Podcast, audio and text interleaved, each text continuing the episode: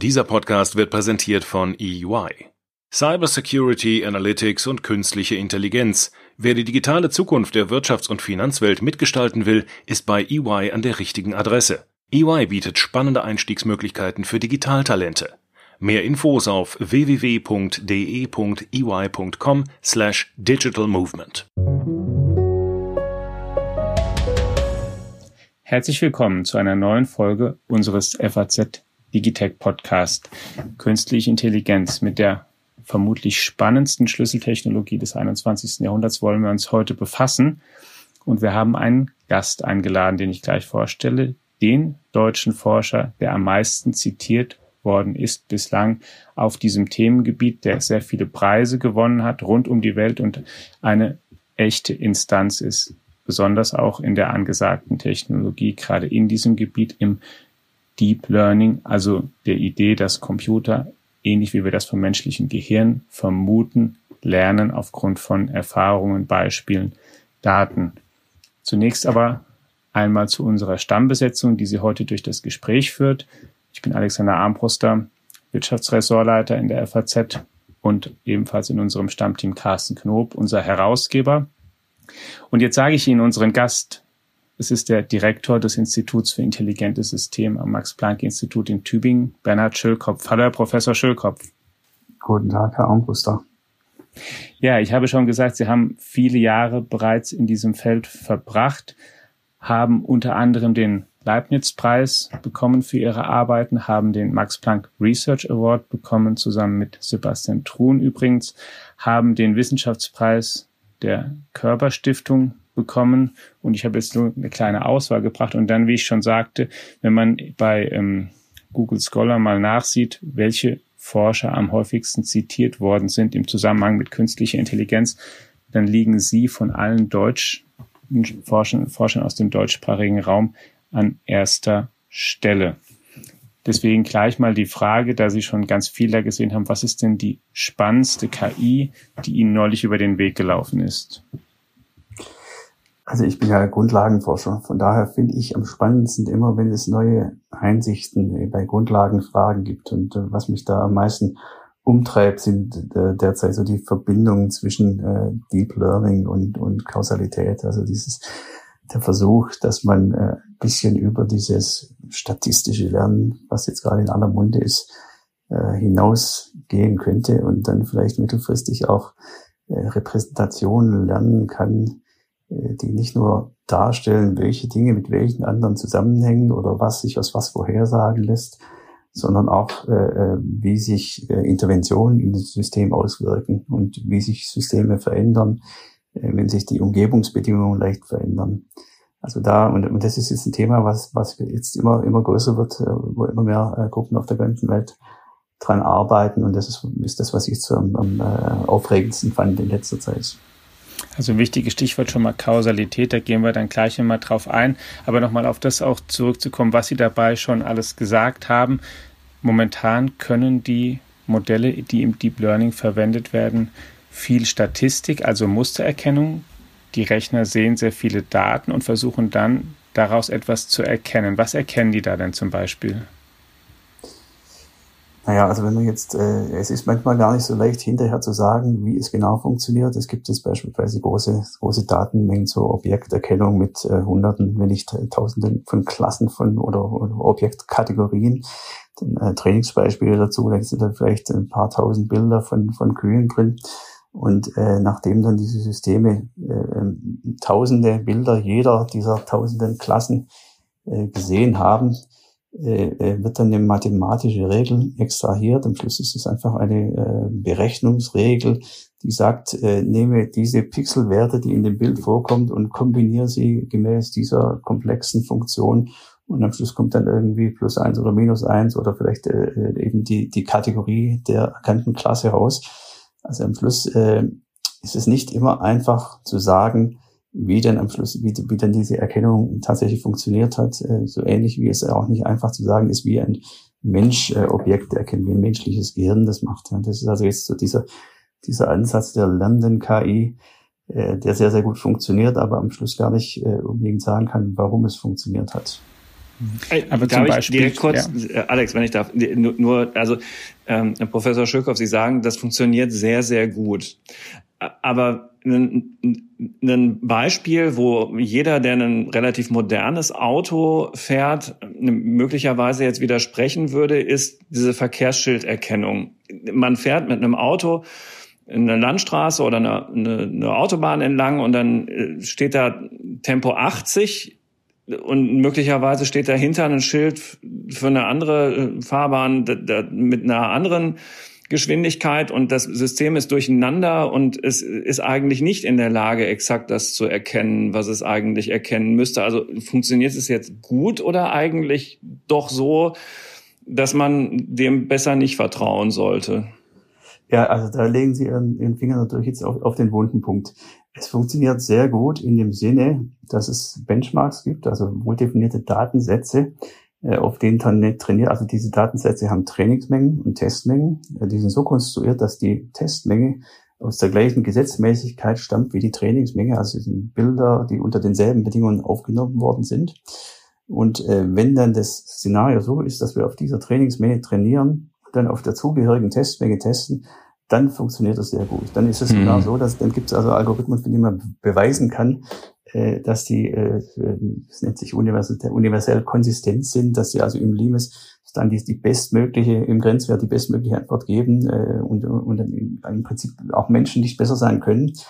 Aber äh, in Wirklichkeit ist die, äh, die äh, Situation natürlich ein bisschen eine andere. In Wirklichkeit ist es nicht so, dass die Welt in Trainings- und Testmengen aufgeteilt ist. Es ist in Wirklichkeit nicht, auch nicht garantiert, dass die Testmenge oder, oder das, Anwendungsszenario sich wirklich genauso verhält äh, wie das Trainingsszenario. Und die Leute versuchen natürlich, die Firmen äh, bezahlen, äh, große Firmen bezahlen Menschen, die Daten labeln, die also sich äh, beispielsweise Verkehrsschilder angucken und dann jeweils dazu schreiben, was das ist. Und je mehr man solche Daten labelt und je mehr man sicherstellen kann, dass die gelabelten Daten wirklich auch repräsentativ sind für das Anwendungsszenario, äh, desto besser wird es nachher funktionieren.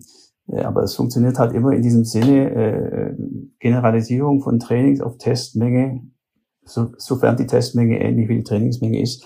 Wenn das nicht der Fall ist, wenn man also auf neue Probleme generalisieren kann. Und das, äh, sowas kann eben auch schon bei, äh, beim autonomen Fahren passieren, dass mhm. dann plötzlich ein Szenario vorkommt, das eben so äh, vorher nicht gesehen wurde dann hat man ein Problem. Dann funktioniert diese äh, etwas stupide Mustererkennung in der Form nicht mehr. Und das ist, dieses Problem ist eigentlich auch schon lange bekannt. Und äh, wir haben äh, das maschinelle Lernen schon lange, lange dafür kritisiert, dass dieses Problem existiert. Äh, gleichzeitig ist es natürlich schon erstaunlich, wie weit man trotzdem jetzt gekommen ist. Also die Firmen haben nach und nach verstanden, wie äh, mächtig diese Einsicht ist, dass man einfach nur möglichst viele und möglichst gut passende Daten sammelt und damit kann man dann doch schon erstaunlich viele Probleme erstaunlich gut lösen. Können Sie da mal ein bisschen skizzieren, was da zum Teil ähm, wirklich an der Grenze möglich ist? Was wir natürlich kennen, ist mittlerweile, was man sieht, Übersetzungsprogramme. Also ich kann ähm, in, in Deutsch Sätze eingeben in über ein Übersetzungsprogramm, egal ob es DeepL oder Google Translate ist. Und was ich dann rausbekomme auf Englisch, ist gar nicht so schlecht. Sogar wenn es um größere Textmengen geht oder komplizierter gebaute Sätze auch. Computer sind auch nicht, also die Programme auch nicht so schlecht darin, mittlerweile menschliche Sprache zu erkennen. Sie sind noch weit davon entfernt, sich so zu unterhalten, wie wir drei das gerade tun, aber sie können ähm, einfache Sätze zum Teil verstehen, eben als, als Assistenten und verarbeiten. Und sie können auch, eben haben wir jetzt schon über das autonome Fahren gesprochen, bestimmte Sachen auch sehen.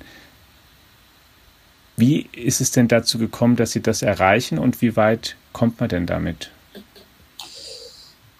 Also übersetzen ist, ist äh, finde ich, ein gutes Beispiel. Ist auch für mich sehr beeindruckend, wie weit man damit jetzt gekommen ist. Das ist ja ein Thema, das ist schon lange diskutiert worden in der künstlichen Intelligenz. Und man hat eigentlich immer, äh, man hat immer gesagt, äh, um wirklich Sprache zu verstehen, äh, reicht Mustererkennung nicht aus. Also da sind alle möglichen Beispiele diskutiert worden, wie, wie eben Sprache eine, eine viel komplexere Struktur hat, sich nicht auf Mustererkennung reduzieren lässt. Ähm, aber als dann die Computer immer größer wurden, äh, hat sich, also das sind im Prinzip zwei, äh, zwei gegenläufige Bewegungen. Also die eine, die sagt, wir müssen da mehr Wissen reinstecken. Sprache ist viel strukturierter, äh, als die Mustererkennung denkt. Und die andere Bewegung sagt, naja, wir haben aber noch gar nicht ausprobiert, wie weit wir denn kommen, wenn wir jetzt wirklich äh, beliebig viel Daten erzeugen und wenn die Daten wirklich auch maximal repräsentativ sind für das Anwendungsszenario. Also wenn wir sozusagen in diesen Bereich kommen, wo, wo diese universelle Konsistenz tatsächlich äh, äh wirksam wird, und es hat sich also in den letzten Jahren tatsächlich herausgestellt, äh, ist natürlich auch ganz stark getrieben durch die Rechner, die immer größer werden, Rechner und immer größere Datenmengen, hat sich herausgestellt, dass man mit diesem Mustererkennungsszenario schon erstaunlich weit kommt. Also dass die, die besten äh, Übersetzungssysteme sind in, inzwischen alle äh, solche trainierten Systeme. Also das ist ähm, jetzt so der Stand der Technik, aber gleichzeitig ist es natürlich so, dass damit die alten Argumente äh, nicht weg sind und die Leute natürlich immer noch darüber nachdenken, wie man mehr Struktur in solche Systeme reinbringen kann. Und da ist natürlich äh, das, was ich vorhin kurz angedeutet hat, Kausalität ist, ist schon ein, ein Ansatz. Also die Kausalität ist ja eigentlich ein Feld, was, was stärker, die, zumindest im Bereich innerhalb der Informatik, stärker aus der klassischen künstlichen Intelligenz stammt jetzt aber in letzter Zeit mit dem maschinellen Lernen zusammengebracht wird. Das, das womit ich mich vor allem beschäftige. Und ähm, da versucht man natürlich auch jetzt stärkere Struktur reinzubringen und sich nicht nur auf die Statistik zu verlassen, äh, sondern sozusagen Elemente in, in, in Mengen von Beobachtungen, also Elemente in Daten zu finden, äh, die robust sind und die dann auch auf andere Szenarien generalisieren, indem man äh, auf einer, auf einer sozusagen niedrigeren Ebene oder etwas detaillierter modelliert, wie denn überhaupt die Gesetzmäßigkeiten in den Daten sind, die dazu führen, dass es statistische Abhängigkeiten gibt. Und äh, die, die, das normale Maschinenlernen fängt eben gleich auf der Ebene der Statistik an und da ist es dann so, also jetzt mal ein bisschen plakativ, wenn, wenn Sie, es, es gibt einen Datensatz in äh, Europa, die Anzahl der Häufigkeit von Klapperstorchen und die menschliche Geburtenrate. Und da ist es so, dass diese zwei Größen korreliert sind.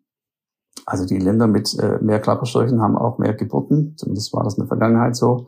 Äh, könnte man also hergehen und sagen, wir trainieren jetzt ein maschinelles Lernsystem oder ein Mustererkennungssystem äh, das äh, aus der Anzahl der Klapperstörche die menschliche Geburtenrate vorhersagt. Und das wird dann so einigermaßen funktionieren, solange man eben das Land, auf dem die Vorhersage gemacht wird, aus der gleichen Population äh, äh, nimmt, wie die Länder, auf denen man vorher trainiert hat. Ja. Aber ein solches System, selbst wenn das dann einigermaßen eine harte Geburtenrate vorhersagt, ist natürlich gewisserweise ein bisschen nutzlos, wenn es dann zum Beispiel darum geht, äh, sich zu überlegen, wie würde sich die Geburtenrate verändern, wenn wir jetzt äh, zum Beispiel in Deutschland mehr Klapperstorche ansiedeln und da würde wirklich keiner erwarten, dass sich da was verändert. Also das, das ist eben so ein Beispiel, das zeigt, dass das rein statistische Lernen äh, eben seine, seine Grenzen hat. Und Ähnliches kann, kann man argumentieren für Probleme, wenn sich, äh, also so eine, eine Intervention im System, das ist das, womit sich Kausalität befasst, es gibt eben auch äh, viele schwere Interventionen. Also wenn ich von einem auf ein verwandtes Problem ändere oder wenn ich jetzt von einem Objekterkennungsproblem auf, ein, äh, auf das gleiche Problem mit anderen Beleuchtungsverhältnissen äh, gehe, dann ist es auch eine Art von Intervention in ein System. Und das ist auch eine Intervention, bezüglich der wir robust sein wollen. Das sind also äh, das ist eine Art, über diese äh, anderen Probleme nachzudenken. Ne? Wie macht man das denn? Einerseits hat man eben momentan Modelle, die ganz viele Daten verarbeiten können und die dann zum Teil beeindruckende Ergebnisse haben. Wie bringt man denn denen bei, dass sie auch verstehen, was jetzt was verursacht? Also Kausalität verstehen. Ja, also es gibt da unterschiedliche Ansätze. Ähm, ein Ansatz ist, sich zu überlegen, was macht denn eigentlich die Mechanismen aus, äh, die äh, unterschiedliche Beobachtungsgrößen zusammenbringen. Und da haben wir so eine, äh, so eine Annahme entwickelt, das ist eine bestimmte Art von Unabhängigkeitsannahme. Also ich versuche die manchmal mit Beispiel äh, zu erklären. Und zwar, äh, wenn Sie, es gibt diese optischen Illusionen, äh, wenn Sie, äh, es gibt den sogenannten Beuchet-Stuhl. Beuchet war ein französischer Künstler, der hat einen Stuhl gebaut, der eigentlich aus zwei Teilen besteht, die hintereinander im Raum angeordnet sind und so angeordnet sind, dass man den Stuhl nur sieht, wenn man aus einer ganz speziellen Richtung drauf guckt. Mhm. Wir haben also in diesem Fall ein, ein 3D-Objekt, was aus zwei Komponenten besteht. Äh, aus fast allen Beobachtungsrichtungen sieht man, dass es einfach zwei Teile sind, die nichts miteinander zu tun haben. Aber aus einer speziellen Richtung sieht es aus wie ein Stuhl. Und äh, wir glauben, also eine Art, es zu erklären, ist, dass unsere Wahrnehmung eigentlich immer die Annahme macht, dass das Objekt, das wir wahrnehmen und der Wahrnehmungsprozess, also das wären jetzt sozusagen schon zwei Komponenten in, in dem insgesamt im gesamten Modell, das die Daten erzeugt. Also einmal das, das Objekt, die Wirklichkeit draußen und dann unser Prozess, der das übersetzt in das, was wir in unserem Gehirn sehen, dass äh, diese zwei Komponenten unabhängig voneinander sind. Also diese, wir nehmen in der Regel an, dass sie unabhängig sind, dann funktioniert unsere Wahrnehmung und wenn diese Unabhängigkeit verletzt wird, indem wir also in dem Fall aus einer ganz speziellen Richtung auf das Objekt gucken, dann funktioniert die Wahrnehmung nicht mehr in dem Sinne, dass wir plötzlich ein Objekt sehen, das nicht da ist. Also wir glauben, dass insgesamt äh, oft äh, äh Systeme so strukturiert sind, dass dass sie aus Komponenten bestehen, die unabhängig voneinander sind, auf die man unabhängig voneinander intervenieren kann. Und äh, wenn man nun diese Annahme macht, dann kann man äh, kombiniert mit Daten äh, Systeme rekonstruieren, die die beobachteten, Dat beobachteten Daten wahrscheinlich hervorgebracht haben könnten. Also das ist, äh, es ist vielleicht ein bisschen abstrakt, das in Worten zu beschreiben. Das mhm. ist ein so ein Ansatz. Ja. Aber es gibt dann auch noch andere Ansätze, die zum Beispiel sagen. Und Sie machen so, das, ja? ja? Sie machen das vor allen Dingen auch, das haben Sie ja schon gesagt, auch um robustere Systeme nachher genau. zu erzeugen, genau. eben damit man eine KI hat, die eine bestimmte Sache gut kann, aber dann eben, wenn die Sache mal ein bisschen oder die Daten, mit denen sie zu tun hat, ein bisschen anders sind, dann trotzdem noch damit zurechtkommt. Das ist ja wie bei uns Menschen im Prinzip. Also wenn ich jetzt mal gucke, wie, wie ich Auto fahre, ich, ich übe das natürlich, bevor ich meinen Führerschein mache und danach auch ständig immer weiter, weil ich halt fahre. Aber es kann auch sein, dass ich mal auf eine Straße oder auf eine auf eine ähm, Steigung komme, in der, der ich bisher noch nicht gefahren bin. Aber dann bleibe ich als Mensch ja nicht automatisch stehen, sondern ich fahre weiter und wende sozusagen bisheriges Wissen aber auf ein neues Datum an und kann es aber trotzdem. Es klappt halt einfach weiter, weil ich halt weiß, aus dem schließen kann, aus dem meinem bisherigen, wie ich so fahren geübt habe, was ich jetzt wohl ungefähr machen muss. Genau, und ich glaube, Menschen haben auch äh, eingebaut äh, so, so ein Modul, das äh, ein Stück weit nach Invarianzen und Gemeinsamkeiten sucht. Also wir haben ein Problem, das wir lösen wollen. Wir müssen das in unterschiedlichen Bedingungen lösen. Und ich glaube, dass wir gut darin sind, Komponenten von Erklärungen zu finden, die generalisieren über verschiedene Bedingungen hinweg. Und das ist äh, auch so eine, eine Komponente, die wahrscheinlich uns näher an kausale Erklärungen hinbringt. Äh, äh, so ähnlich zu sehen ist auch das Experimentieren, dass wenn man sich jetzt kleiner Kinder anguckt, die, die äh, entdecken wollen, wie sich Objekte äh, verhalten, die auf den Boden fallen. Also jeder, der, der Kinder hat, äh, erlebt da diese Phase, wo die Kinder einfach alles runterwerfen und äh, man hat so den Eindruck, egal was es für ein Objekt ist, es wird erstmal runtergeworfen und dann im Laufe der Zeit erkennt man diese Gemeinsamkeit, dass es eben diese Gravitation gibt, die alle diese Objekte gleich, gleich äh, sozusagen betrifft. Und sobald man das mal äh, verstanden hat, kann man auch generalisieren in dem Sinne, dass äh, ich dem Kind ein neues Objekt gebe, das es noch nie vorher gesehen hat und das Kind äh, trotzdem wahrscheinlich weiß, wenn ich jetzt dieses Objekt vom Tisch runter werfe, dann fällt es auch nach unten. Es ist das, was Leute wie wie Sie auch und Ihre Kollegen oft Common Sense oder sowas wie Weltwissen nennen, ne, was den Modellen heute fehlt. Die haben das nicht. Die wissen auch nicht, ähm, die wissen eben nur auf ihre spezielle Funktion hin, was da zu tun ist, aber die haben darüber hinaus kein allgemeineres Verständnis von unserer Umgebung. Genau, also man dachte auch äh, mhm. früh, dass, oder es ist, es ist sicher so, dass äh, ein wesentlichen Teil unserer Intelligenz macht solches Wissen aus. Und äh, früher dachte man auch, dass man dieses Wissen dann auch explizit einprogrammieren muss. Ja? Also da sind wir jetzt äh, ein Stück weiter von weggekommen. Wir versuchen jetzt Kausalität aus Daten zu lernen. Also ich denke eigentlich, dass, dass das Lernen schon der richtige Ansatz ist. Ja, auch menschliche Gehirne sind ja nicht explizit mit Regeln programmiert. Und äh, also früher hat man versucht, die solche Dinge explizit einzuprogrammieren. Äh, da versuchen wir jetzt davon wegzukommen.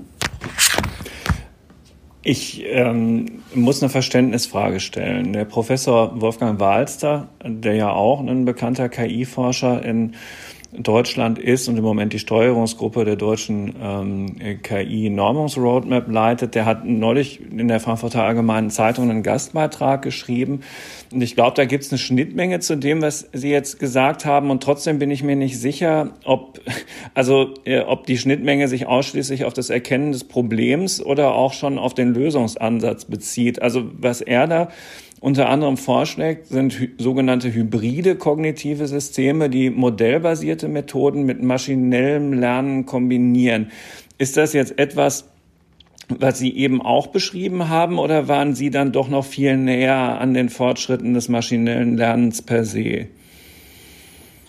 Also ich denke, im Endeffekt ist jedes, äh, jedes KI-System, das wir jetzt verwenden, ist hybrid in dem Sinne, dass mhm. es natürlich auch die klassische Informatik in ihrer ganzen Breite verwendet. Ja, also da kommen natürlich auch äh, Computersysteme zum Einsatz, da kommen Datenbanken zum Einsatz etc. Also man, man könnte sogar so weit gehen und sagen, dass die Informatik als Feld eigentlich aus der klassischen künstlichen Intelligenz entstanden ist. Ja, denn die Leute haben damals äh, verstanden, dass Computer nicht nur mit Zahlen rechnen können, sondern mit, mit Symbolen umgehen können. Ja, also ein Wortverarbeitungs-, äh, Word Processing System ist ja jetzt, äh, macht ja jetzt keine Berechnung mit Zahlen. Natürlich im Endeffekt dann schon, äh, alles im Computer sind, sind, sind äh, Operationen auf binären Zahlen, aber äh, das Ganze ist dann so aufgezogen, dass es Symbole verarbeiten kann.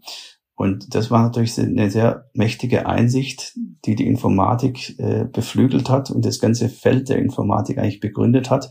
Und das ist natürlich immer noch äh, überall drin. Also gewisserweise könnte man sagen, wir hatten vorhin äh, über Diskussion zum ein Thema, da, da hat der äh, Tom Hensinger, der, der Leiter von IST Austria, der hat es irgendwie ganz gut zusammengefasst. Er meinte, es, also nicht alles, was wir jetzt machen, äh, fällt unter KI. Also es sind auch viele andere Bereiche der Informatik, die wichtig sind und die, die jetzt zu diesen Durchbrüchen äh, beitragen, die wir mit dem maschinellen Lernen ermöglichen oder mit der modernen KI. Aber gleichzeitig umgekehrt ist es auch nicht so, dass äh, äh er sagte umgekehrt auch, nicht alles, was sich KI nennt, trägt jetzt auch zu den Durchbrüchen bei. Also es, es sind mhm. viele Felder der Informatik, aber gleichzeitig gibt es eben auch Felder äh, oder Ansätze, die, die man jetzt seit 50, 60 Jahren in der KI äh, versucht hat, äh, die nicht wirklich funktioniert haben in den Anwendungen. Und deshalb ist ein großer Teil der Community weitergegangen. Aber äh, das ist jetzt natürlich, das letzte Wort ist noch nicht gesprochen und die, in der Wissenschaft äh, muss ich eben beweisen, was, äh, muss ich durchsetzen, was funktioniert und was uns weiterbringt. Und ich denke, diese, äh, diese Ansätze, Dinge zusammenzubringen, ein Stück weit, also auf Ihre Frage zurückzukommen, ich denke, der Versuch, das maschinelle Lernen und die Kausalität zusammenzubringen, geht auch in diese Richtung, dass man versucht, nehmen wir etwas, was aus der klassischen KI stammt und versuchen wir das irgendwie damit zu verbinden. Äh, ich glaube, äh, das haben wir jetzt versucht und es steht natürlich jedem offen, dies für verschiedene Felder der klassischen KI zu tun. Und im Endeffekt muss man halt dann die Community überzeugen und, und auch die, die Anwendungspartner überzeugen, dass es funktioniert. Und am Schluss, das ist ja auch das Gute an dem Feld, es gibt viele Benchmarks und äh, guten Ideen äh, müssen sich dann eben auch durchsetzen und beweisen, dass sie in der Praxis funktionieren. Das haben Sie gerade gesagt, ein Teil der Community ist dann halt irgendwann weitergezogen, weil er gemerkt hat, manches funktioniert halt auch nach Jahrzehnten nicht, sind ähm, sozusagen Vertreter der, wie im, wie sagt man, der good old fashioned AI oder GoFi, sind das aus Ihrer Sicht dann zum Teil Leute, die es halt einfach noch nicht verstanden haben?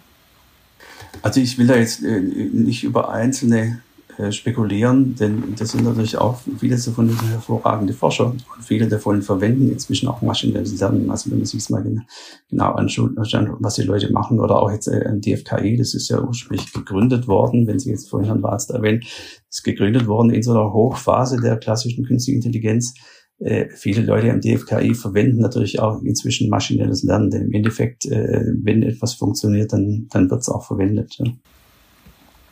Jetzt gibt es ein, was ich sehr spannend fand, neues Programm unter dem kryptischen Kürzel bisschen GPT-3, steht für Generative Pre-Trained Transformer 3 von OpenAI veröffentlicht. Es gab dann auch ein Vorgängermodell, das ist ein Sprachgenerator oder wie, wie ähm, es auch in Fachkreisen manchmal heißt, Autoregressive Language Model, benutzt Deep Learning und hat ganz erstaunliche Ergebnisse gebracht. Man kann dann nämlich einen Satz eingeben und bekommt dann eine Analyse, die oder, oder, oder, oder Sätze von dem Programm zurück, die ja richtig intelligent mir vorkommen. Ist es Intelligenz, was da stattfindet? Also dieses Programm hat zum Beispiel auch auf die Frage eines, eines anderen begeisterten Forschers, der dann mal wissen wollte, sind Menschen eigentlich intelligent, hat dann vorher existiert, naja, die Menschen haben sich ja ge erstmal gedacht, die Welt ist eine Scheibe, dann haben sie herausgefunden, sie ist doch keine Scheibe, dann haben die Menschen mit, mit ähm, Aderlass versucht, Krankheiten zu behandeln. Es war natürlich vollkommener Unsinn und medizinischer Humbug und sie haben sich in so vielen anderen Sachen, nicht nur naturwissenschaftlich, sondern auch moralisch geirrt. Und sowas bekommt man dann von einem Programm erzählt, ist das eigentlich dann nicht doch irgendwie schon ein wirklich intelligentes Ergebnis? Ja, also das ist fast schon eine philosophische Frage. Ich meine, im Endeffekt, also dieses System, von dem Sie reden, ist natürlich äh, eigentlich nur auf Daten trainiert worden. Ne? Es ist natürlich ja. ein extrem komplexes System, sehr nicht linear. Das hat, äh, das System hat ein Gedächtnis, äh, es hat irgendwie so eine Art von Aufmerksamkeit.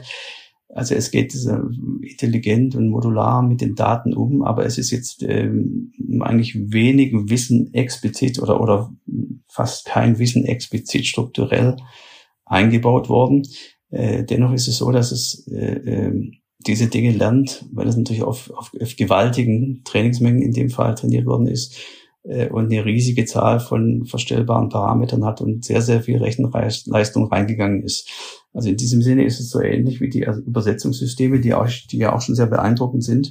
Und früher hätte man ja auch, ähm, ich denke, wenn wir jetzt die maschinellen Übersetzungen, die wir jetzt produzieren können, vor 20 Jahren einen Linguisten vorgelegt hätte, dann hätte er oder sie wahrscheinlich gesagt, ja, nee, also dieses Ergebnis, das hat ein Mensch gemacht oder das, äh, das muss in irgendeiner Form ein intelligentes, ein intelligentes System gemacht haben. Also auf der Ebene des Verhaltens, das tatsächlich erzeugt wird, ähm, ist es dann schwer zu sagen, äh, wo wir jetzt die Grenze sehen, wann wir das intelligent nennen und wann nicht. Also es ist ja äh, auch so ein Moving Target, dass man sagt, äh, Intelligenz ist irgendwie das, immer das, was wir noch nicht erreicht haben. äh, aber es ist äh, absolut beeindruckend, da stimme ich Ihnen zu. Äh, und, und umso erstaunlicher, mit wie, wie sozusagen konzeptionell doch relativ einfachen Methoden das gemacht worden ist, aber im Endeffekt, äh, wenn wir uns, gut, wir haben das menschliche Gehirn noch nicht verstanden, aber wir denken ja vielleicht im Endeffekt, dass das dann auch äh, sich auf Berechnungen, die in Neuronen ausgeführt werden, zurückführen lässt äh, und, und eben mit, äh, mit, einfach mit sehr, sehr vielen Neuronen arbeitet und, und mit sehr viel Training arbeitet. Ja, mit sehr viel Daten. Was ich mir immer frage, ist zum Beispiel, ähm, habe ich hier ja schon ein paar Mal gesagt im Podcast, ich lese ja gerne Science Fiction und was ich, wenn man sich mit den Autoren beschäftigt, die diese Bücher schreiben, sind natürlich solche, die selbst auch ganz viele Bücher gelesen haben und, und Fantasy und angrenzende Bereiche und die schreiben dann natürlich sowas und deswegen gibt es dann auch bestimmte wiederkehrende Motive. Also das ist natürlich ähm, was weiß ich, so ein 700 Seiten oder 800 Seiten Buch dann in sich mit, mit, mit, mit ähm, vielschichtigen Handlungen und so schon komplex, aber ist, ist sowas nicht eigentlich dann auch, auch im Prinzip ein, ein großes Training auf Daten? Ja, also äh, könnte man schon sagen, äh, wobei ich glaube, da, da, haben Sie jetzt noch einen interessanten Aspekt wieder eingebracht, der vielleicht äh, in der derzeitigen künstlichen Intelligenz noch ein Stück weit fehlt. Äh, das ist ja dann auch ein kulturell, kulturelles System. Wir produzieren Bücher, Artefakte, andere Leute lesen die. Also das sind dann schon vorverarbeitete Ergebnisse unserer Intelligenz, die dann weiterverarbeitet werden. Und es ist wohl auch so, dass bei Menschen äh, vieles von dem, was wir lernen, äh, das basiert dann nicht auf diesen einfachen Input-Output-Daten oder auf, auf gelabelten Trainingsbeispielen wie jetzt im maschinellen Lernen, sondern äh, zum Beispiel auch kulturelles Lernen spielt eine große Rolle bei Menschen. Wir haben ausgefuchste Systeme entwickelt. Menschen sind, sind sehr gut, äh, äh, beispielsweise darin wahrzunehmen, von wem sie etwas lernen können. Und Menschen sind sehr gut, auch äh, kulturelles, kulturelles Wissen weiterzugeben. Also wenn jetzt irgendwo in einem Dschungel ein, ein, ein eine Menschengruppe überlebt und äh, dann muss sie ja lernen, welche, welche äh, Nahrungshaltung muss man wie zubereiten, damit sie genießbar sind und so weiter.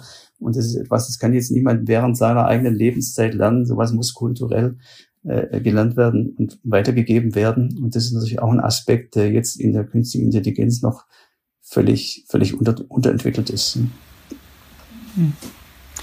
Jetzt sind Sie, Herr Professor Schirkow, nicht nur ein herausragender Forscher in der KI, sondern auch jemand, der eine, ähm, ich will es gar nicht überhöht formulieren, aber der auch ähm, praktisch eine, eine technologiepolitische Funktion übernommen hat. Sie sind einer der Köpfe, die hinter einer Initiative stecken namens European Laboratory for Learning and Intelligent Systems, zusammengefasst ALICE. Sie haben sich da vor zwei Jahren zusammengetan mit anderen Forschern, um eine Sache zu erreichen, nämlich dass in Europa gerade auf dem Gebiet des maschinellen Lernens die besten Köpfe sich enger vernetzen und so erreichen, dass weniger Top-Talente abwandern oder abgeworben werden in andere Teile der Welt, nach Amerika oder nach Asien, wo sie zum Teil höhere Gehälter bekommen. Jetzt haben sie 30 Units, 30 Alice-Units gelauncht. Was kann ich denn jetzt durch dieses Netzwerk, was Sie da etabliert haben, als Student machen, was ich vorher nicht konnte? Also eine wesentliche Komponente, die die Studenten betreffen wird, ist äh, das Doktorandenprogramm. Also wir starten jetzt ein neues äh, Promotionsprogramm. Ähm, können sich die Leute, ich glaube, die erste Deadline ist der 1. Dezember. Die Leute können sich da äh, bewerben. Man muss dazu sagen, die äh, also viele der Top-Studenten gehen zurzeit in die Informatik und innerhalb der Informatik in die äh, lernende künstliche Intelligenz. Also da ist äh, einfach ein, ein extrem extrem großer Drang, äh, sowohl ins maschinelle Lernen als auch im Bereich wie Computer Vision oder moderne Robotik äh, zu gehen. Also es ist zurzeit ein Talentmagnet und diese äh, Studenten, die sind heutzutage viel mobiler, als es vielleicht früher der Fall war. Also die, die, die Leute vergleichen international. Äh, sie sehen, wo die Post abgeht, wo die äh, aufregendsten neuen Entwicklungen passieren und bewerben sich dann entsprechend auch überall. Also dieses, dieses Programm versucht also dafür zu sorgen, dass es innerhalb von Europa dann wirklich konkurrenzfähiges Angebot gibt, wo auch die absoluten äh, Top-Studenten zum einen aus, aus Europa hier bleiben, zum anderen aber auch aus dem Ausland äh, hingehen. Also ein Stück weit war auch die Motivation für das ganze Alice-Netzwerk die Erfahrung, die wir gemacht hatten. Also wir haben schon vor, vor Jahren ein Doktorandenprogramm gestartet mit der Universität Cambridge zusammen. Äh, da war es also so, die, die Leute haben sich beworben und wenn sie genommen wurden, es war extrem kompetitiv, dann ähm, haben die drei Jahre äh, in Cambridge, ein Jahr bei uns, äh, Max Planck, oder umgekehrt, äh, ein Jahr in, äh, in Cambridge und drei Jahre bei uns verbracht. Ähm, so ein ähnliches Programm haben wir dann vor ein paar Jahren mit der ETH Zürich gestartet. Die ETH ist ja auch äh, in manchen Rankings das, das Top Computer Science äh, Department in Europa. Also wenn man mit anderen Top-Partnern im Ausland zusammenarbeitet, dann ist das sehr, sehr attraktiv für die Studenten, äh, weil die dann gleichzeitig zwei Kulturen kennenlernen und noch ein bisschen Auslandserfahrung dazu machen. Und so haben wir jetzt gesagt, dann versuchen wir mal äh, nicht nur äh, zwei oder drei der Top-Standorte in Europa zusammenzubringen, sondern eine größere Zahl. Haben dann diesen äh, Wettbewerb äh, gestartet, auch für die Alice Unis, die Sie vorhin kurz äh, erwähnt haben. Und äh, die Studenten haben dann jetzt zum einen mit dem Doktorandenprogramm Zugang zu dem europäischen Netzwerk, äh, aber auch dadurch, dass sie, dass viele von ihnen dann mit Alice Units affiliiert sein werden und dann auch äh, zum Teil an Workshops in den ELIS-Forschungsprogrammen teilnehmen können. Und das ist dann auch eine Antwort auf ähm, den Wettbewerb durch amerikanische oder chinesische, letztlich dann ja auch Unternehmen, um dafür zu sorgen, dass mehr von diesen klugen Köpfen in Europa bleiben? Also ich denke, man muss wahrscheinlich an jeder Stelle hier ansetzen. Also das Erste ist, wir sollten dafür sorgen, dass, äh, also wir haben natürlich eine hervorragende Ausbildung hier. Deutsche Studenten haben überall auf der Welt einen guten Ruf. Also erstmal sollten wir dafür sorgen, dass viele davon auch tatsächlich hier äh, in Europa oder in Deutschland promovieren. Ne? Aber der nächste Schritt ist natürlich dann auch nach der Promotion. Also im Moment ist es so, äh, viele der Studenten gehen nach der Promotion direkt in die industrielle Forschungslabors. Früher war es eigentlich immer so, dass die Besten eine akademische Karriere angestrebt hatten. Das ist wichtig für uns, weil das dann auch natürlich mittelfristig für Nachwuchs bei den Professoren sorgt und unsere Universitäten attraktiv hält für die besten Studenten. Inzwischen ist es eben so, dass viele der besten Absolventen, wenn nicht sogar die meisten, äh, direkt in die top industriellen Forschungslabors gehen. Ja, äh, das ist natürlich, ich glaube, das lässt sich nicht vermeiden. Also es, aus finanziellen Gründen natürlich. Ja, also das, das ja. ist äh, diese Realität muss man sich stellen, aber gleichzeitig sollten wir natürlich versuchen, dass dann auch äh, vieles davon hier passiert. Also dass wir auch hier interessante Standorte, interessante Ökosysteme entwickeln, wo sich die Top-Forschungslabors ansiedeln. Denn wenn das dann mal der Fall ist, dann ist es auch ein durchlässiges System. Und wenn wir uns überlegen, wir, wir hätten ja gerne mehr europäische Champions in diesem Bereich. Aber wenn wir uns mal anschauen, einen der Champions, SAP, äh, wurde gegründet seinerzeit von äh, mehreren äh, Mitarbeitern der IBM Deutschland, die irgendwann gesagt haben, wir gründen jetzt unser eigenes Ding. Also diese Erfahrungen, die die Leute machen in Forschungslabors, egal ob das Labors von amerikanischen oder deutschen Firmen sind, äh, wenn die die hier machen, dann äh, ist die Schwelle natürlich hier dann auch mal ein Startup zu gründen, was anderes zu machen, viel niedriger. Und, und wir wollen vieles von dem eigentlich hier halten. Also diese Art von Aktivitäten wollen wir hier sehen. Jetzt haben Sie selbst ja oder machen es auch immer noch ähm, bei und mit Amazon gearbeitet, waren auch an so einem Sabbatical am Stammsitz in Seattle. Welche Erfahrungen nimmt man denn von dort mit, wenn man ansonsten eigentlich der Grundlagenforscher am Max-Planck-Institut ist, wo man sagt, ähm, das mache ich jetzt vielleicht auch in der Forschung anders oder das ist was, was hier auch unsere Unternehmen sich mal abgucken können? Ja, also es ist äh, eine interessante Entwicklung in letzter Zeit, dass die, die großen Firmen, äh, waren zunächst vor allem amerikanische Firmen, aber inzwischen äh, sind es auch deutsche Firmen wie zum Beispiel Bosch, sehr, sehr stark geworden sind, auch in der Grundlagenforschung, in der künstlichen Intelligenz. Das ist, ich denke, das hat wahrscheinlich mehrere Gründe. Einer davon ist wahrscheinlich einfach, dass es klar ist, dass man nur dann die Top-Leute anziehen kann, wenn man ihnen auch die Freiheit gibt, Grundlagenforschung zu machen äh, und zu publizieren. Äh, der andere Grund ist aber wahrscheinlich auch, dass in der künstlichen Intelligenz der, der Schritt von, von der neuen Grundlagenforschung hin zur Anwendung relativ kurz ist. Also es ist also wenn man es zum Beispiel schaffen würde, fundamental bessere Systeme zu bauen, also wenn ich jetzt auf mein Thema vorhin zurück, zurückkomme, wenn wir es schaffen würden, fundamental bessere Systeme zu bauen, die von einem Problem auf ein anderes generalisieren können, äh, dann hätte das natürlich auch große, große ökonomische Auswirkungen, wenn man dann plötzlich äh, nicht mehr so viele Trainingsdaten sammeln müsste. Und das wären dann ökonomische Auswirkungen, die gerade auch in Europa wichtig wären, wo, wo es eben noch nicht so große Firmen gibt mit so einem großen Datenfundus. Das heißt also, die, die Grundlagenforschung der KI ist inzwischen auch sehr, sehr stark in den Firmen vertreten. Äh, aber gleichzeitig ist es natürlich auch jetzt von Grundlagenforschung Forscher inspirierend äh, zu sehen, welche Art von Anwendung damit gemacht wird. Und äh, dann äh, ist es interessant, bei einer amerikanischen Firma zu arbeiten. Und ich habe mir auch mal ein paar Monate in Amerika verbracht, äh, jetzt sind, oder auch schon früher ist auch interessant, die Perspektive von außen auf Europa zu sehen. Also wenn man beispielsweise mit, mit Amerikanern äh, über KI redet, dann äh, hört man da großen Respekt für das, was in China gerade passiert. Also alle machen sich Sorgen, dass äh, China irgendwann den USA den Ram, Rang abläuft äh, wirtschaftlich. Ähm, äh, Europa hat man in der Vergangenheit da weniger auf der Karte gehabt und das ist natürlich auch etwas, was wir ändern wollen. Ist es realistisch mit dem Netzwerk, was Sie aufbauen? Ich denke schon, denn wir haben in Europa immer noch einige der Top-Wissenschaftler. Also die Ausbildung und die akademische Tradition in Europa ist, ist herausragend. Also die, äh, dann die Menge an Talent, die hier produziert wird, ist aus meiner Sicht mindestens vergleichbar mit dem, was in Amerika passiert, äh, mit dem, was äh, in China passiert.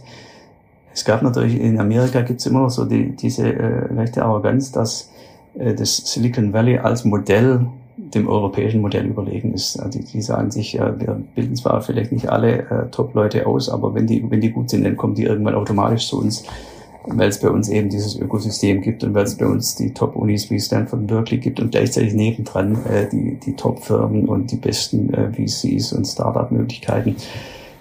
Also da gehören halt alle diese Komponenten Aber es ist doch zusammen. so, oder? Im Moment ist es so, das muss man ehrlich äh, anerkennen. Aber ich denke, in Amerika, äh, der Wind dreht sich ein bisschen. Wir wissen ja alle, dass die politische Situation negativ ist. Wir wissen nicht, wie es weitergeht. Äh, sehr, sehr viele Leute, insbesondere äh, Intellektuelle, gerade auch in dem Bereich der künstlichen Intelligenz, sind, sind extrem frustriert, denken darüber nach, äh, wo sie weitermachen. Äh, China ist natürlich ein, wäre ein größerer Sprung der Kulturen. Also Europa, äh, ich denke, wir brauchen da nicht so äh, äh, scheu oder schüchtern sein. Wir haben da durchaus Chancen mitzuspielen. Also ich bin fest davon überzeugt, dass wir kompetitiv sein könnten. Ja, sehr erfreulich. Ja. Macht denn die Politik da genug eigentlich? Zu Beginn dieses Jahres war ja die ähm, EU-Kommissarin Margret Wester mal in Tübingen bei Ihnen am Institut und hat sich umgesehen zusammen mit dem Ministerpräsidenten Kretschmann. Dann war jetzt gerade auch die Kanzlerin virtuell zu Besuch und hat sich ähm, mit angesehen, wie das Cyber Rally, für die, die das nicht kennen, das ist sozusagen eine andere Initiative, die gerade im Raum Thüringen, äh, Tübingen, Entschuldigung, auch um ihr Max-Planck-Institut herum mit entsteht, auch mit Unternehmen, um dort mehr Unternehmen auch und Unternehmensgründungen anzusiedeln aber sozusagen, also es gibt prominente Aufmerksamkeit, aber gibt es auch schon mehr als die Aufmerksamkeit? Also folgen da auch schon aus Ihrer Sicht ausreichend Taten? Ich meine, das ist natürlich alles ein Prozess, ja. Also man muss, äh, wir haben das am Anfang, äh, das Cyber Valley und auch äh, Alice, wir haben das sozusagen gegründet als Wissenschaftler und dafür geworben. Wir haben dann äh, äh, zunächst in Baden-Württemberg extrem viel Unterstützung bekommen von der Landesregierung. Äh, aber jetzt nach und nach äh, wird auch der Support immer besser äh, vom Bund. Also wir haben jetzt auch ein, ein, äh, ein KI-Exzellenzzentrum, äh, das vom BMBF gefördert äh, wird, in, in Tübingen ansiedeln können. Diese KI-Exzellenzzentren, die werden jetzt, oder Kompetenzzentren ist der richtige Begriff, äh, die werden jetzt nochmal vergrößert und die werden verstetigt. Also ich glaube, das Problem ist erkannt. Es ist jetzt auch gerade nochmal angekündigt worden, dass im Bereich KI nochmal mehr investiert werden soll. Also ich glaube eigentlich, es ist äh, auf jeden Fall der Wunsch da, da etwas zu tun. Ich, glaube auch, dass die Corona-Krise äh, nochmal stärker deutlich gemacht hat, äh, dass sich bestimmte Transformationen vielleicht noch beschleunigen, dass es bestimmte Geschäftsmodelle gibt, die vielleicht resilienter waren in dieser Krise, dass es vielleicht mit diesem Wechsel hin zur Telearbeit, äh, Videokonferenzen und so weiter, dass wir dann nochmal stärker von äh, der IT-Industrie abhängig werden. Ich, ich nehme auch wahr, dass es äh, in Europa inzwischen einen stärkeren Wunsch gibt, glaube ich auch durch die Pandemie getrieben, ein, ein, ein, Stück weit technologische Souveränität aufzubauen. Also ich habe früher schon mal das Argument gehört, dass, dass die Silicon Valley-Konzerne ja sowieso schon weit enteilt sind und dass irgendwie unsere letzte Stärke die ist, dass wir einen großen Markt darstellen und dann zumindest Regeln für den Markt aufstellen können, an denen sich die Firmen da halten müssen. Ich glaube, das hat sich gewendet. Ich glaube, dass man jetzt technologische Souveränität in Europa haben will. Und ich glaube auch, dass das richtig ist. Denn die, die KI, die wird überall auf der Welt ein bisschen anders gesehen und ein bisschen anders realisiert. Also da gibt's, die ist die chinesische Philosophie anders als die, sozusagen die amerikanisch-kapitalistische äh, Philosophie und Europa äh, kann da noch ein bisschen was anderes dazu beitragen. Und deshalb glaube ich, dass es auch wichtig ist, dass wir da in der Spitze mitspielen. Warum sind Sie eigentlich noch in Tübingen und nicht längst ähm, zu einer besser bezahlten Stelle nach Amerika gegangen? Ja, das ist eine gute Frage. Also es, es gab, es gab schon hier und wieder.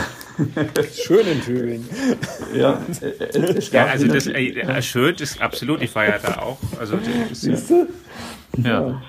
Aber ja, Entschuldigung, ich wollte nicht unterbrechen. Ich, ich habe mich das natürlich auch schon gefragt, ja. Ähm, also ich denke, zum einen, äh, Geld ist nicht alles, äh, ich verdiene nicht schlecht, aber klar, man könnte natürlich viel, viel mehr noch verdienen. Äh, aber im Endeffekt, ich glaube nicht, dass man da unbedingt glücklicher ist, wenn man jetzt so viel mehr verdienen würde. Ähm, das andere ist, ich bin wahrscheinlich irgendwie auch so ein, jemand, der gerne Sachen aufbaut. Ja? Und ich glaube, dass man hier die Chance hat, Sachen aufzubauen. Also ich habe ja ähm, vor knapp, ich glaube von, von 19, vor 18, 18, 19 Jahren habe ich angefangen mit Max Planck Tübingen.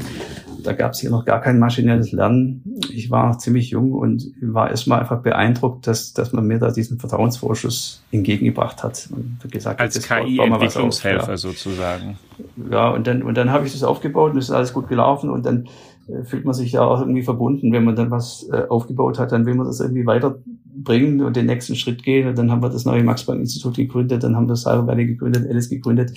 Und es ist irgendwie immer äh, so weitergegangen, dass man mit dem nächsten Schritt dann auch wirklich äh, weiterkam. Ja, und jetzt kommt die Internationalisierung. Also ich glaube eigentlich, dass es äh, genug Platz hier gibt, Sachen zu machen. Und kulturell äh, fühle ich mich eben auch stark als Europäer und, und, und glaube auch an die Werte, die wir hier versuchen zu leben müssten die Europäer da, aber um wirklich erfolgreich zu sein, nicht manchmal noch mehr mit einer Sprache sprechen, auch übrigens gerade in der KI.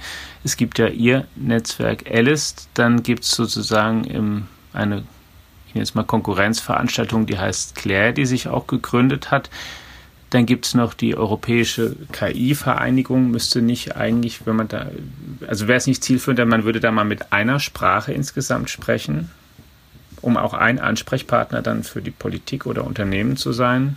Ja, also es wäre vielleicht aus Sicht der Politik einfacher, das kann ich mir vorstellen, wenn es da jetzt irgendwie mhm. so einen, einen Wissenschaftler oder eine Organisation gäbe, die dann irgendwie automatisch für alle spricht. Aber es ist natürlich, äh, äh, ich glaube, das ist so ein frommer Wunsch, denn in Wissenschaft sitzt sich natürlich, äh, Wissenschaft ist äh, entsteht in der Konkurrenz von Ideen. Ja? Und da gibt es einen Widerstreit und manche Leute denken, es muss so laufen und andere glauben, der andere Weg ist ein richtiger und dann versucht man beides und äh, äh muss, muss herausfinden, was funktioniert. Wenn man es vorher wüsste, dann wäre es nicht Wissenschaft, denn Wissenschaft bewegt sich ja per Definition immer so an, am Grenzbereich dessen, was man irgendwie gerade noch hinkriegt oder was die besten Leute in dem Feld gerade noch hinkriegen.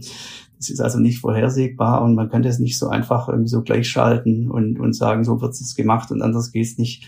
Und deshalb glaube ich auch, ist es ein Stück weit auch gesund, wenn es da eine gewisse konstruktive Kon Konkur äh, Konkurrenz gibt. Und ich habe die bisher eigentlich als konstruktiv wahrgenommen. Ja, deshalb, äh, und ich, ich, wir wollen natürlich auch mit Alice nicht, nicht alles abdecken. Ja. Alice hat auch so einen speziellen, speziellen Fokus auf wissenschaftliche Exzellenz. Also wir denken, dass der, der Kern der Top-KI-Ökosysteme, beispielsweise Silicon Valley mit Stanford oder äh, dem Bereich London, äh, Cambridge, Oxford, der Bereich um die ETH Zürich und so weiter. Wir glauben, dass der Kern jedes erfolgreichen oder jedes Top-KI-Ökosystems eigentlich äh, akademische Exzellenz ist, also absolute Top-Universitäten, die, die Top-Leute anziehen. Äh, und dass man dann so ein Ökosystem darum herum aufbaut, indem man sozusagen äh, Barrieren abbaut und dafür sorgt, dass Venture Capital da ist, etc. Also Alice hat eine spezifische Herangehensweise, die exzellenzgetrieben ist, die dann vielleicht auch nicht alles in der Breite abdeckt. Ja, deshalb ist es aus meiner Sicht zu begrüßenswert, wenn es auch äh, Leute gibt, die das, die das anders angehen, die vielleicht auch einen breiteren Anspruch haben und sagen, wir wollen jetzt irgendwie dann noch alle, äh, alle Unternehmen mit, mit äh, KI-Lösungen äh, versorgen ich glaube, dass sich das eigentlich ergänzen kann. Ich würde zum Schluss gerne von Ihnen auch noch einen kleinen Ausblick erfragen. Und zwar gibt's, ähm, da würde ich Sie mal darum bitten, ich sage Ihnen jetzt gleich drei oder vier ähm, Ideen, die es in der KI schon länger gibt und mal um Ihre Einschätzung bitten, wirklich mal, vielleicht auch mit einer einfachen Zahl, wann Sie denn glauben, wann das Wirklichkeit werden kann. Wann haben wir denn wirklich selbstfahrende Autos, die im ganz normalen Straßenverkehr in Deutschland, vielleicht mit Ausnahme von Extremwettersituationen, fahren können? Also ich glaube, selbstfahrende Autos, äh, das, das habe ich, glaube ich, auch schon vor Jahren gesagt, als der erste Enthusiasmus da war, selbstfahrende Autos, die wirklich äh, genauso robust wie Menschen fahren, in allen Situationen, da sind wir wahrscheinlich noch 20, 30 Jahre davon entfernt, mindestens. Aber selbstfahrende Autos, die 80 Prozent der Situation bewältigen, die haben wir wahrscheinlich jetzt schon. Und äh, diese Prozentsatz wird sich, dieser Prozentsatz wird sich verschieben. Und äh, selbstfahrende Autos, die dann vielleicht 95 Prozent oder 98 Prozent oder 99 Prozent bewältigen, das ist natürlich schon viel, viel realistischer. Das kann schon sein, dass wir das in den nächsten zehn Jahren hinkriegen. Und das wäre ja schon äh, äh, eine Riesenverbesserung. Und selbstfahrende Autos, die dann in Kombination mit dem, was Menschen noch machen, äh, sicherer fahren werden als Menschen, das ist, denke ich, auch absehbar, dass wir also schon in, vielleicht in den nächsten zehn Jahren sagen werden, äh, wir haben jetzt äh, in der, in der äh, Kombination sicherere Autos, als wir es vorher hatten. Wann haben wir intelligente Assistenten? Und zwar wirklich in dem Sinne, dass ich ähm, nicht nur bei Alexa, Siri oder wem auch immer eine Pizza bestellen kann, sondern einen einigermaßen wirklich sinnvollen Dialog führen kann. Also einen einigermaßen sinnvollen Dialog, glaube ich, werden wir in den nächsten zehn Jahren hinbekommen. Ne? Also wir werden natürlich auch besser sein. Wir werden auch lernen, mit KI-Systemen umzugehen. Also meine Kinder äh, sozusagen wachsen mit Alexa auf oder äh, die, die können da ganz natürlich damit umgehen, die entwickeln auch ein Gefühl dafür, welche Art von Fragen man einem KI-System stellen kann und welche nicht. Das heißt, wir werden immer wie bei Menschen auch, sozusagen. Genau. Also wir werden feine Antennen dafür entwickeln, was wir von den Dingern erwarten können und was nicht. In diesem Sinne werden wir auch innerhalb der nächsten zehn Jahre wahrscheinlich immer erkennen können, ob wir mit dem KI-System reden oder nicht. Aber es wird schon so sein, dass es äh, vielleicht dann wiederum, das wird dann wieder so ein Prozentsatz sein, dass, dass vielleicht 95 Prozent der Aufgaben dann eben doch von einem äh, trainierten äh, KI-System, das mit, das mit natürlicher Sprache umgehen kann, äh, verstanden, verstanden werden im Sinne von bearbeitet werden können. Wann gibt es einen Haushaltsroboter, der meine Spülmaschine ausräumt, Schrank einräumt und Staubsaugen kann? Also da würde, da würde ich äh, hoffen, dass es innerhalb der nächsten zehn Jahre der Fall ist. Ja. Ob es dann auch schon ökonomisch äh, ähm, Sinn macht, das wird wahrscheinlich ein Roboter sein, der deutlich teurer ist als ein Staubsaugerroboter. Äh, das weiß ich nicht. Das ist dann Schluss äh, keine Frage der Wissenschaft, sondern eine Frage der Umsetzung. Aber ich meine, wir haben äh, inzwischen zwei Staubsaugerroboter zu Hause. Meine Frau war am Anfang sehr, sehr skeptisch. Inzwischen ist sie begeistert davon. Ähm, man, auch in dem Fall ist es so, dass man lernt, was die Dinger können und was sie nicht können. Die werden dann sogar im Laufe der Zeit verändert, die an unsere Umgebung. Da irgendwie ein Teppich äh, ist dann plötzlich nicht mehr da, weil der Staubsaugerroboter immer äh, daran hängen bleibt. Das heißt, es kann auch sein, dass sich die Küchen in Zukunft so verändern werden, dass, äh, dass die Roboter besser damit umgehen können oder dass wir vielleicht irgendwie, vielleicht können wir auch in zehn Jahren äh, Spülmaschinen äh, kaufen, die, die irgendwie so einen Roboterarm angebaut haben und sich selbst ausräumen. Ja, aber im Prinzip denke ich, dass diese Probleme lösbar sind. Und dann zum Schluss die Frage, und das fand ich selbst sehr, sehr erstaunlich, weil es dazu Umfragen gibt mit einer absolut außergewöhnlich großen Varianz von Ergebnissen. Das sind KI-Forscher gefragt worden, wann gibt es denn sowas wie in Anführungszeichen Superintelligenz, also wirklich Computer, die dann doch ähnlich wie das menschliche Gehirn eine ganze Vielzahl von Aufgaben in einer, sagen wir mal, annähernd ähnlichen Weise können. Und die Schätzungen, die ich gelesen habe, reichen von, ähm, ja gut, wobei ich nicht weiß, ob Sie heute noch selbst glauben, dass zum Teil Leute Jahresdaten von vor 2030 nennen, andere nennen ähm, nicht mal in den nächsten 200 Jahren. Wo liegen Sie denn da in dieser, in diesem Spektrum? Ja, also ich bin wahrscheinlich irgendwo im oberen Rand, wobei ich würde mich jetzt nicht trauen, irgendwie von 200 Jahren zu reden. Äh, ich halte es für völlig, völlig unrealistisch, äh, diese Vorstellung, dass sowas schnell passiert. Also da gibt's ja, gut, das eine ist die Frage nach der allgemeinen Intelligenz, also allgemein im Sinne von äh, ähnlich versatil wie die menschliche Intelligenz. Und, und äh, die, die, die darüber hinausgehende ist dann noch die Superintelligenz. Da gibt's ja also zum Teil diese Vorstellung, dass äh, sobald man dann Systeme hat, die nur ein kleines bisschen intelligenter sind als Menschen, dass die dann noch intelligentere Systeme bauen, die dann wiederum noch intelligentere Systeme bauen und dass es dann so eine Explosion gibt. Also manche Leute denken, dass es dann eine Frage von Wochen ist, bis es dann die absolute Mega-Intelligenz gibt. Ja, Stephen Hawking halt, sagt ja, das wäre das letzte bedeutende Ereignis ja, in der Geschichte der Menschheit. Ja, also auf so einem abstrakten Level äh, kann man natürlich, wenn man sich nur vorstellt, dass es diese allgemeine Intelligenz gibt, könnte man, äh, und deshalb ist es vielleicht auch so, dass oft Leute, die, die nicht selbst in dem Feld arbeiten, dann mit diesen Theorien äh, kommen, äh, könnte man vielleicht denken, dass es so passiert, aber im Endeffekt die Wirklichkeit ist natürlich viel komplexer. Ja, und ich finde auch dieses Argument zu sagen, wenn wir nur was haben, was bisschen intelligenter ist, dann baut es was noch intelligenteres. Das ist ja, das ist, das ist ja, wie wenn ich jetzt sagen würde, äh, sobald äh, Menschen äh, Geräte bauen können, die kleiner sind als eine menschliche Hand, äh, können sie dann innerhalb von ein paar Wochen Geräte bauen, die irgendwie kleiner als Atome sind. Und so funktioniert es ja nicht. Also es ist ja, es ist ja, die Wirklichkeit ist viel komplizierter und deshalb rechne ich ehrlich gesagt nicht mit einer wirklich allgemeinen Intelligenz während meiner Lebenszeit. Ich bin jetzt 52, also ich hoffe, ich habe noch ein paar Jahre. Ich glaube, dass das noch sehr, sehr lange dauern würde und ich glaube auch, dass bis dahin noch sich unsere Auffassung dessen, was wir von Computern haben wollen und was nicht und wie wir mit Computern umgehen, noch ganz wesentlich verändern wird. Also es wird sich, es werden sich wesentliche Veränderungen in unseren Gesellschaften ergeben. Aber die werden wahrscheinlich nicht äh, die sein, die wir uns jetzt vorstellen, so wie wir auch jetzt nicht äh, in, ich kann mich erinnern, als ich jung war, habe ich irgendwie so ein Buch gelesen über die Zukunft und da hieß es, dass wir dann alle in fliegenden Autos rumfahren mhm. werden. Das ist jetzt auch nicht passiert. Also die Dinge, die man sich manchmal naiv vorstellt, passieren nicht.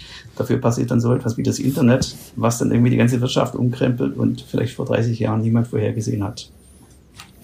Also müssen wir uns auch noch keine Sorgen machen, dass die künstliche Intelligenz vor uns die Welt verlässt auf der Suche nach mehr Energie. Ja. Das ist ja auch ganz hoffnungsvoll. Da können Sie in Ruhe erstmal weiter daran arbeiten. Ja. Sehr gut. Ja, dann. Ja. Lieber Professor. Du hattest deinen Fragenkatalog durch, lieber Alex? So ist es, Carsten. Gut. Wir werden auch, wenn du nicht noch was hast, Nö, alles gut. gut das ja. war super spannend. Also vielen, ja. vielen Dank. Ja, von mir auch, lieber Professor Schölkow, danke für die Zeit, die Sie sich genommen haben. Und Ihnen, liebe Hörerinnen und Hörer, auch vielen Dank fürs Reinhören in die Gedanken des ähm, meistzitierten deutschen KI-Forschers bislang, Bernhard Schölkow. Natürlich informieren wir Sie weiter auf allen Kanälen, nicht nur in diesem Podcast, der zu unserer Digitech-App gehört, sondern auch in unserer Tageszeitung, Sonntagszeitung und in unseren digitalen anderen Angeboten über das, was in der KI und in allen anderen technisch wichtigen Disziplinen passiert. Bleiben Sie uns gewogen. Eine gute Woche. Bis dann. Tschüss.